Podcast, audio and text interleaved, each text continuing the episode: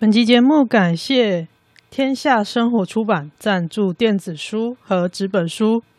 这一集节目总共会抽出两个读墨电子书兑换码，以及一本实体纸本书。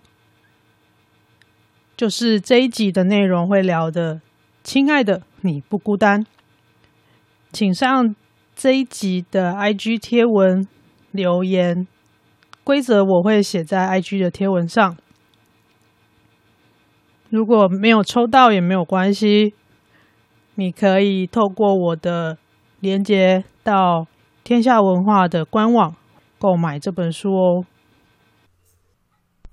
心灵鸡汤喝腻了吗？请至 parkas 柜台点餐。我是草，我是木，我是鸡蛋糕。今天我们来玩。草木炖鸡。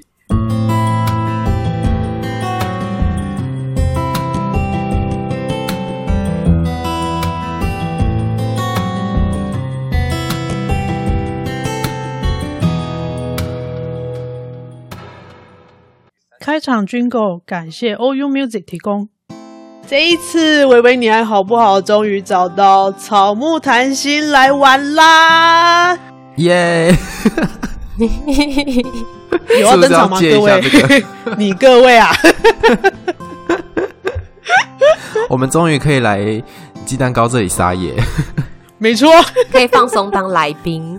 对，上次我是去你们那边聊什么啊？有点忘记电影啊，灵魂对对对，灵魂急转弯那那一集的回应蛮不错的。嗯，我这边有收到一些回应说。有人有几个病友，他们跟我印象深刻的场景是一样的，就是一样是那个纠结灵魂被打开，然后先是觉得见光死，然后更小灯休 key，然后把所有的人推开。嗯，对，那个那个那个情节，很多人跟我，有几个私讯跟我说，觉得很有共鸣。这样，嗯，你们那边呢，有没有收到什么比较有趣的回馈？时间好像有点久，我已经忘记。可是我印象中还蛮多人也跟我们说，就是听我们在描述那些情节跟场景的时候，然后我们再一次的描述，他们是有感觉到我们的描述也是很温暖的这样子。嗯，或者是说看电影的时候本来就是一个好像模糊的感觉，可是，在听到我们讨论了之后，好像有些感觉可以慢慢比较具体的知道那是什么感觉。哦，我们把它讲出来了，这样。对，然后或者是透过我们的讨论，因为讨论的时候跟着听，其实也会有些自己的想法。嗯，蛮有趣的。我我自己很喜欢那一集，然后我我很喜欢我们聊的角度跟方向，纯粹感针对个人感觉的那种描述跟讨论。所以我觉得这是一部还蛮不错的电影，就是它一个一个作品出来，让大家可以去延伸思考到很多很多东西。或是说你们说的那种投射吧，是吗？是这样讲吗？嗯，就是我们可能会在里面看到我们想看到的东西，或者是里面有一些东西会让你特别印象深刻，那可能会跟你过去的经验有关啊。没错，没错。这次要聊的其实是我接到一个出版社邀约，那本来是要计划写一封信给给摇摇欲坠的人们。我接到这个题目的时候，其实我想了蛮久，就是我不知道该怎么写才好。就是给摇摇欲坠的人们，对我来说没有什么感觉，我不知道该写给谁的那种感觉。写信总是感觉要有一个对象嘛。后来想一想，嗯，给摇摇欲坠的人们，那摇摇欲坠这个状态，好像就是可能刚确诊，或是还没有确诊之前那个我自己。所以本来是打算要写。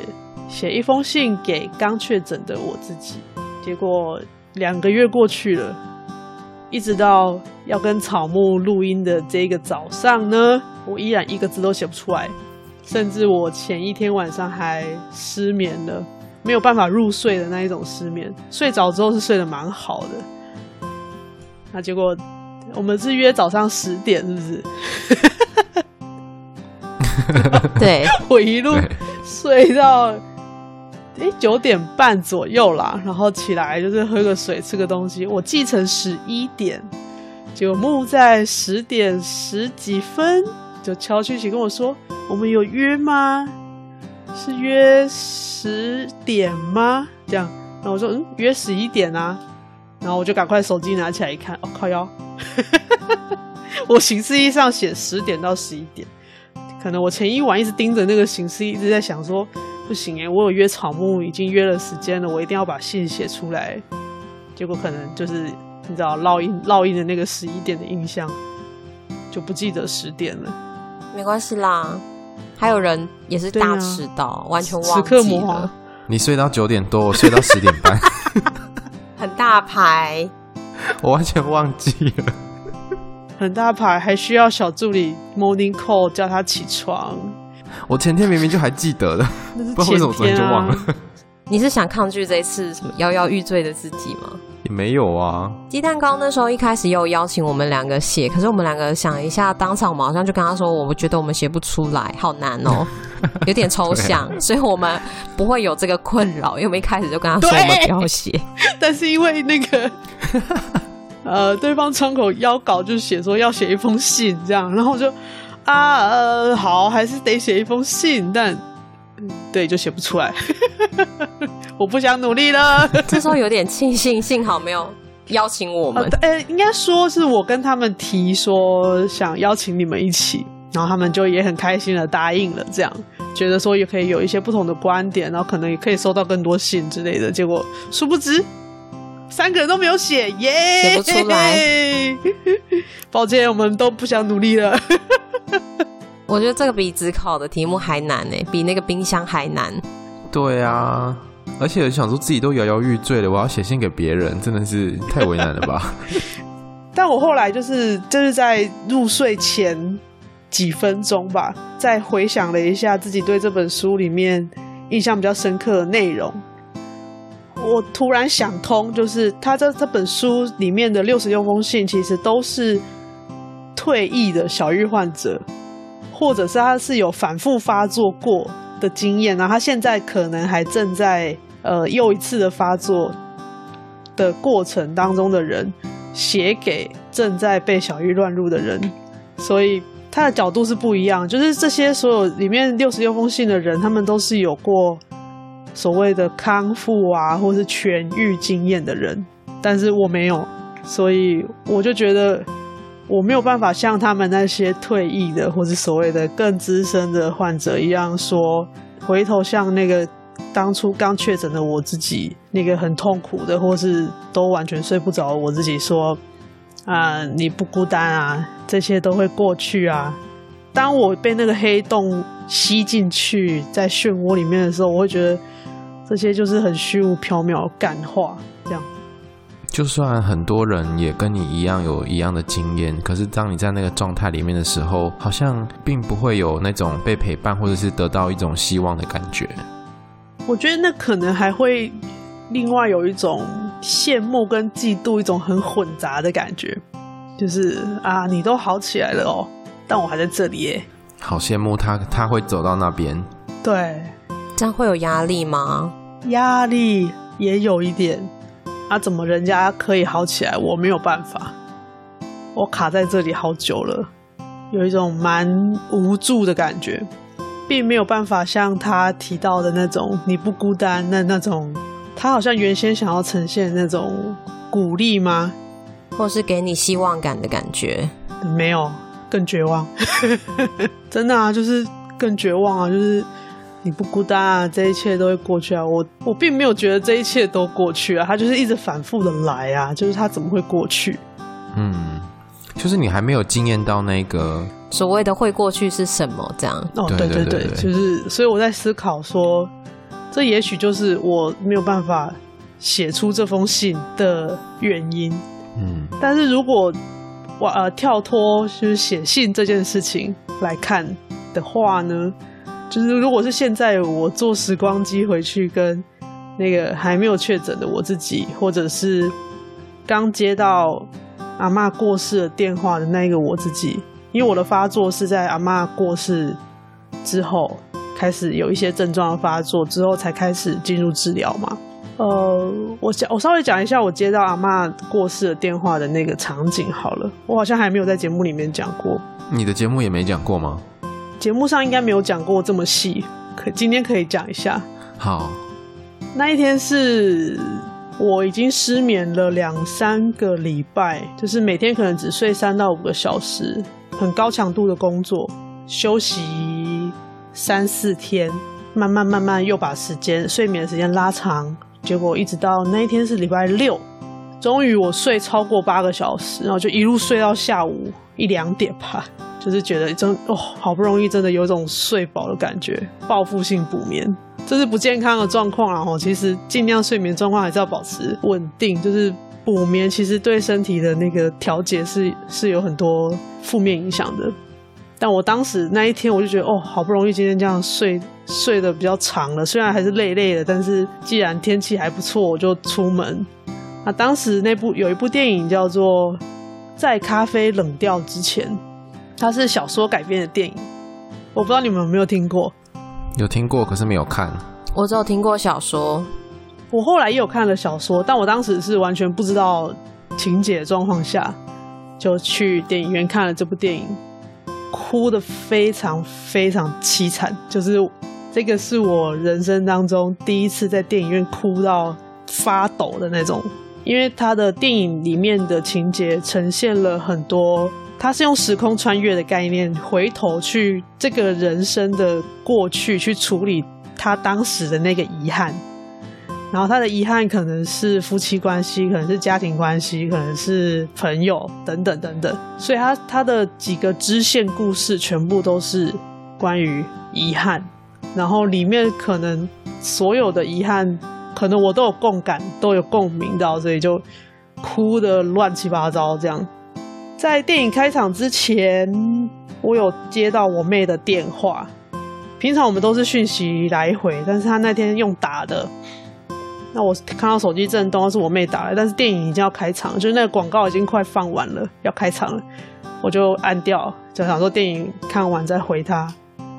通常我妹如果用打电话的，不管是 LINE 通话或是直接打手机号码，就是有比较重要的事情了。但我当时就觉得看完电影再说，两个小时而已，走出来在电影院的那个外面，我就回打回电。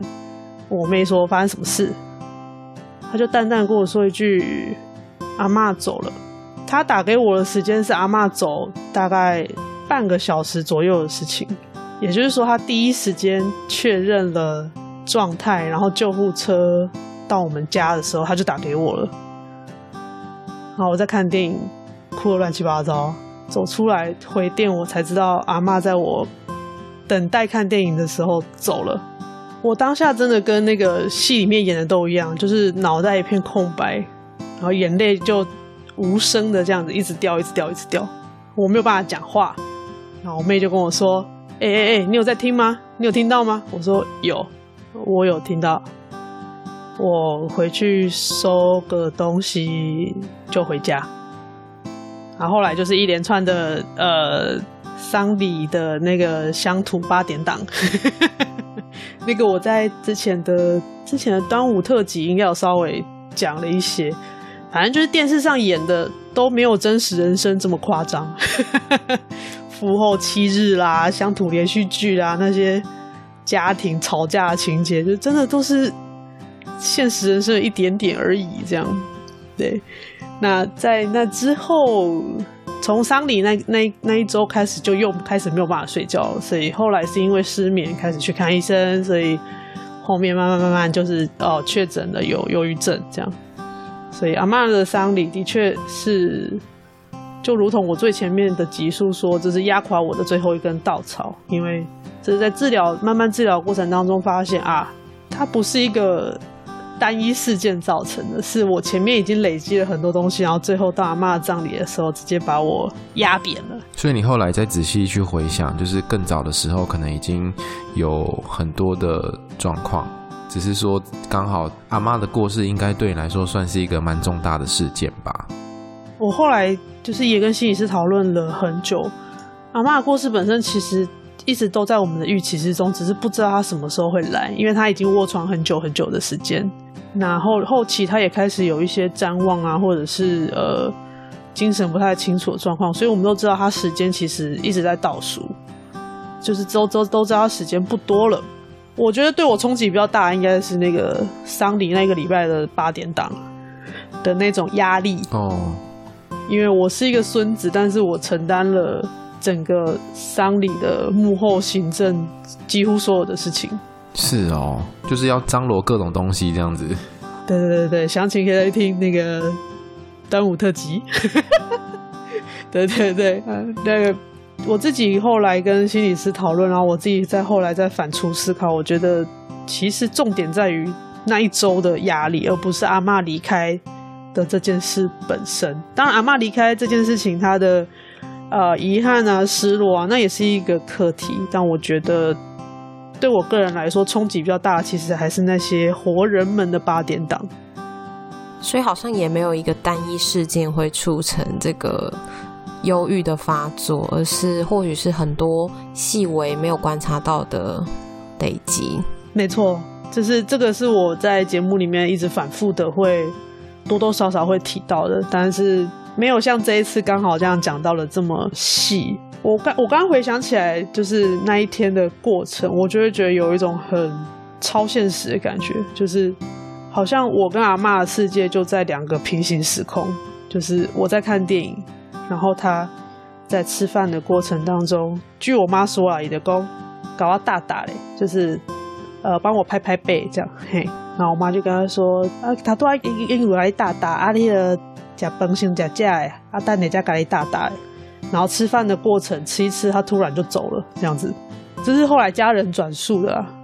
那个时间对照起来，刚好就是我人就觉得哦，今天好像精神好一点了，然后我去看个电影放松一下，就没想到那部电影就哭得要死，然后里面牵涉到了很多。呃，我们自己家庭的啊，或者我跟阿妈之间的，也有很多遗憾的东西，也其实，在那部电影里面也都有。然后阿妈那个时候，她就已经做完她的功课了，被老天爷收走了。然后再接到电话，就是有一种就是非常平行时空的感觉。然后这个感觉一直延续到现在，一种很难相信的感觉。对，很难相信，就是二零二一年。呃，因为我们我们我们现现在在线上的这三个人都是一九一九八叉一九九叉年代的，大家大概现在听会听 Podcast 应该都是这个年代的居多吧？一九八零一九九零世代的出生的人们，你想想看，你小时候如果要想到二零二零二零二一，是不是有一种很未来、很科技、很？超现实，我只会讲这个词“超现实”的感觉，就是它好像离得很远。但我们现在就在二零二一，嗯，好像就是在电影里面才会看到那一种，好像那个车子可以在天空飞啊，对对之类的那种场景，就是那个那个小叮当的场景，我就叫叫他小叮当，他不叫哆啦 A 梦，小叮当的那个场景。好，你果然就是一九八零年代出生的人，我不管，他就是叫小叮当。小叮当里面那个场景，就感觉二零二一年应该就会实现了吧？所以他们设定的是二一多多，我觉得哦，我们现在站在二零二一年了，然后我还是觉得，有的时候想起来是觉得非常的超现实，尤其在二零二零年，因为武汉肺炎疫情的关系，就是整个世界就是好像一直有那种天翻地覆的变化，然后每天那个确诊人数啊。死亡人数啊，就是一直往上飙，然后各地有很多政变，有很多暴动，很多集会游行的抗议，什么民主化浪潮，什么，就是整个全世界，不管是政治、经济、健康的议题，就很像电影的灾难片啊！真的，那时候的什么明天过后，对对对对对，就是所有的灾难片，然后呃，好多对这个世界很重要的人。都在二零二零年离开了，每年都会有一些人离开，但是总是感觉二零二零年那个分量特别重，感触特别深，然后大家又有一种看不到未来那种绝望的感觉，就是在这个疫情之下，一直延续到二零二一年的现在，大家也还都还是一直就是不知道这个疫情什么时候才会结束。结束明明当时年初，二零二零年初是想说，哎、欸，夏天来了，应该就会好了吧？殊不知道已经要春天了，已经要过了整整快一年了。如果是从台湾的管制措施的话，是已经超过一年了，因为我们比全世界都早。到现在，大家好像也慢慢的开始习惯这样的生活，防疫新生活嘛。那个阿中部长他们后来就想到这个口号叫“防疫新生活”。对啊，就是已经习惯那个社交距离啊，然后出门要戴口罩啊。口罩，对，就是就算没有规定，可是你也知道说人多的地方一定要戴口罩。呃，比较大的地方就要什么量体温。对啊，要实名制啊，要写名字，然后要去那个政府机关要逼你的那个身份证，然后那个什么 要酒精消毒，四处都是酒精。哎、欸，我觉得四处都是酒精还蛮棒的哎。怎么棒？怎么棒？就是你想消毒的时候就有啊，就是到处都有。就是你不会想要消毒，但是没有。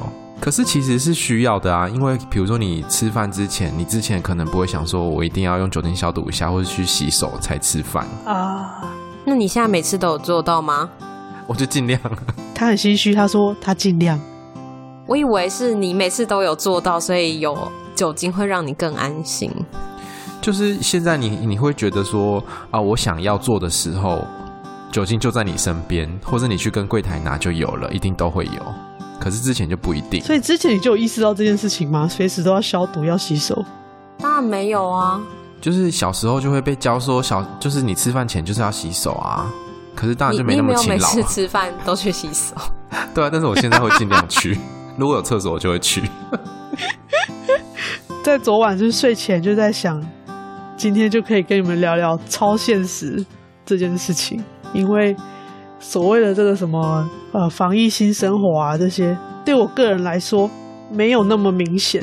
很多人，呃，我有看到的一些讯息跟新闻是，像比如说比较严重的欧美国家，他们因为可能已经大家已经关在家，呃，三个月、半年、一年，闷坏了，越来越长，然后看起来没有遥遥无期，都关在家里远距工作啊，然后长时间就是都没有办法出门，或是出门受到很严重的管制，他们连出门都会被管制，就像那个。呃，刚回台湾的要被隔离十四天，类似那种生活，对我来说好像反而没有什么影响，因为我早在不是疫情的时候，我就是这样的生活了。反而我还是，你就都是很少出门吗？因为我就不会想出门啊，就没有电，没有电我就不想出门啊。甚至前期刚开始治疗的时候，症状比较严重的时候。整天躺床啊，连滚下床喝杯水都很少。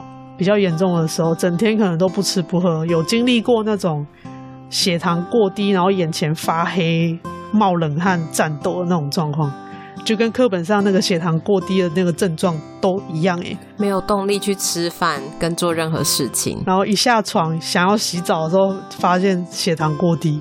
因为我以前念运科，所以我知道大概血糖过低会是什么样的状况。然后我就一个人在房间里面亲身体验到什么叫做血糖过低，就是眼睛打开，日光灯打开，眼前还是暗的，你感觉很可怕哎，超恐怖啊，超恐怖，而且会完全没有力气，因为你就是没有血糖，你没有能量。那你应该一下床就会跌倒之类的吧？我只能蹲下来，差一点跌倒没有错。那次经验真的是蛮恐怖的，没有出门的生活，一个人的生活是你的日常。从还没有这个所谓的肺炎、所谓的 COVID-19 的时候，它就是这样。然后对照现在欧美地区国家，他们这样子关在家很久，然后导致他们，呃，我知道的，呃，有一些可能家庭暴力案件变多了。对，还有不只是医疗系统，就是所谓的呃肺炎这边的医疗系统，是心理卫生这边的支持系统也开始进入。过载的状态，嗯，虽然说他们可能因为法规或是因应现在的情况，他们可能有一些远距的方式可以让心理师工作，然后帮助一些个案，但是依然是供不应求的。就是这个在疫情国外开始说全部都封城 shut down，大概三四个月之后，我就陆续有看到这样子的新闻，一直到现在二零二一年现在。然后我觉得哦，就是我我就觉得我跟这些人是真的是平行时空，当然跟台湾跟全世界也是一种平行时空，但我跟那些觉得没有办法出门很痛苦的人，也是一种平行时空。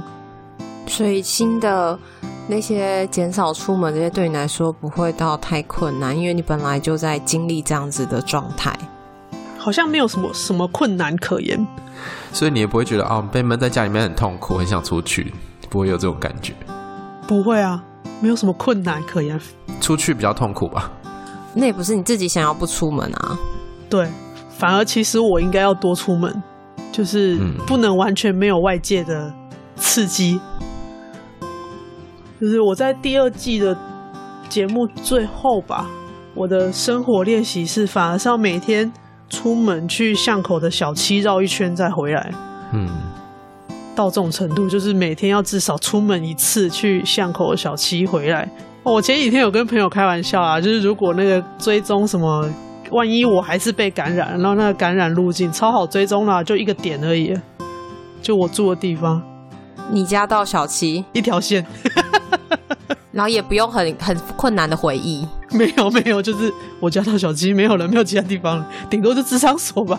如果刚好有涵盖到智商的时间，智商所这样没了，点到点，完全不用回忆说，哎，我我去哪里吃的饭，然后什么那个很复杂那个移动地图有没有？通通没有。我觉得对，像像你们说的，我一直在过这样子的生活，但好像不是完全出乎我自愿的，但也就一直在在这样子，也就这样这样的。状态，然后不知不觉就跟大家同步了。大家不适应的时候，你反而是还算 OK，适应的还 OK。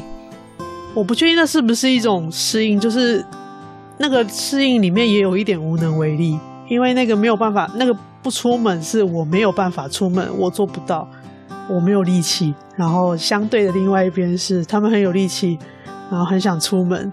他们也想出门，稍微可以出门的时候，就可以逛的地方就人潮炸裂，然后什么各种伪出国，就是他们真的很想出去这样。然后我反而是我没有力气出去，可以出去的时候人一多我就不舒服，声音太大我也不舒服，所以去到人多的场合，我还是躲在角落，我没有办法跟别人互动。大家都觉得哦，好难得，就是疫情期间，就是我们可以难得有个聚会什么的。啊，我现在慢慢慢慢也都开始不太出席这样的活动，太累了。我就在想，如果我回到讲电话那一天，就是我跟那个接电话，然后脑袋一片空白，我自己说，你接下来生活会长这个样子，就是这么超现实，跟你现在此刻接到电话感觉一样，这么超现实，持续了这么久。还是很难相信吧，即便是未来的自己告诉当时的自己以后会发生这件事，也会觉得怎么可能？可能然后再来是，还是因为忧郁症的关系，那都是电影中出现的，是电影中出现的情节，嗯、然后还是因为忧郁症的关系，让你的思绪不清楚，有这样的感觉。还刚好因为忧郁症的关系，我几乎没有确诊的可能，因为很少跟人互动，就算。我知道有些国家是会你聚会要限人数，三个人还是四个人，所以在这个时候对你来说或许也是好的，因为就不会一次十几二十人，这样小小的互动也是一个你稍微比较舒服一点点的状态。对。然后我我在思考这个超现实，就是一边是我一直处在这样的状态，但我好像有一点非自愿，有一点无能为力，有一点是因为小玉的关系，另外一边是大家。一直被压在这个好像还看目前还看不到尽头的疫情的情况下，有一种被限制的、被压住的、被限缩吧。但是两者其实都一样，是那种遥遥无期的感觉。就是我回到，哦，只是对大家来说是一种集体被疫情所影响，只是对呃小玉的患者来说，是因为忧郁症的关系。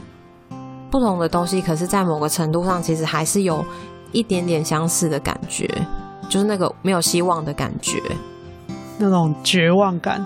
然后这个时候，如果跟大家说你不孤单啊，大家都是这样子啊，你会能够相信吗？草应该会说：“我只想出国吧。”我没有，你没有吗？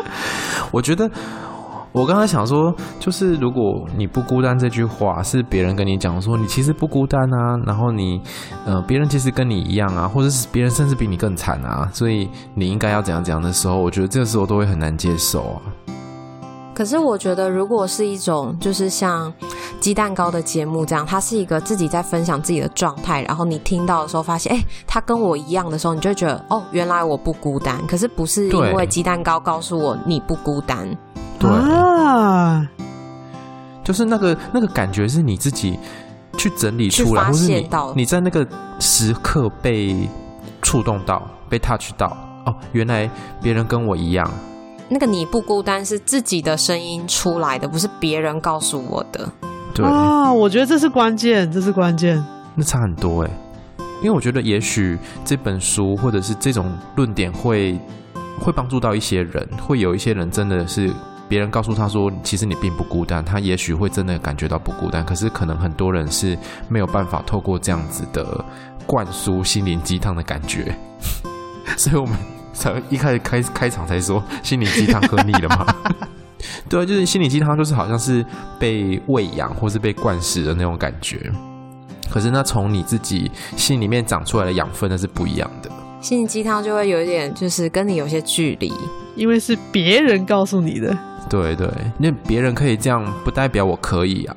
一种打高空的感觉。哦，你可以，不代表我可以。但如果你不可以，也没有关系，因为就真的就是每个人状态不一样。哦，我觉得这个你不可以也没关系，超困难的，很难放过自己。因为你看到太多人可以的时候，你就也会想要让自己跟他一样，也是可以啊。哦，这个就是我看完这六十六封信的感觉。其实，嗯。甚至会回过头来责备自己，说：“为什么别人都可以，但是我却做不到？我就是这么烂吗？”可是他的可以说不定也是真的很痛苦，然后花了很长的时间。可是，在那封信里面，你也看不到他中间多少的痛苦跟历程，你只看到他最后的结局，或者是其实我都知道他们的结局啊，他们就是都是已经好起来的人，复原了，或者是有曾经痊愈过的人，但是他要掉下去，但是他跟你说。没事，会爬起来的。啊，我现在就躺在地上了，我要怎么爬起来？对，我就爬不起来，我就烂呐、啊。因为没有经历过，所以很难想象什么叫做所谓的爬起来。嗯，对，我觉得这个对我来说就是一种很超现实的感觉。从二零二零一直延续到二零二一，我在想，也许很多人没有到完全的像我一样，可能被小鱼乱入，但是在很多方面上。心理状态是压力很大，受到影响的。嗯，我觉得太多东西其实都看不到尽头了，因为尽头到了之后，可能会有一个新的开始，也会有一个新的尽头，就没有尽头啊！一切都没有尽头。你你学生的时候，你就想说考完试之后就海阔天空了，可是考完试之后的职场又是一个新的竞争，然后其实也没有所谓的尽头。你到退休之后，还是有新的挑战跟新的难关。就是一直一直来，没有那个整路都是修行，没有所谓的结束。对，阿弥陀佛。虽然很厌世，但这这也是现实。我觉得，我觉得今天草木提醒我的一点就是，对，就你不孤单，You are not alone，你不是阿龙。这个这个感受其实是要自己长出来的，它就会有一种。疗愈自己吗？或者是说让自己感觉有力量的感觉？嗯，被支持住了，会觉得说好，我可以再多撑一下下。有的时候真的就只是多撑一下下就会过去了。我自己现在在面对症状的发作的时候，就是这样子告诉自己的，就是我呼吸还没有停的时候，我多撑一下下，感觉蛮棒的结论，真的。没想到会产出这个结论。对呀、啊，这就是随意瞎聊的那个 奥义，最后会得到一个惊喜的感觉。哦，所以这个可以放入鸡汤里面了，然后就可以来碗草木炖鸡。今天这碗有有什么呢？当你觉得不孤单，才是发自内心的有力量，而不是别人告诉你。那我们今天就到这边喽，拜拜，拜拜。拜拜。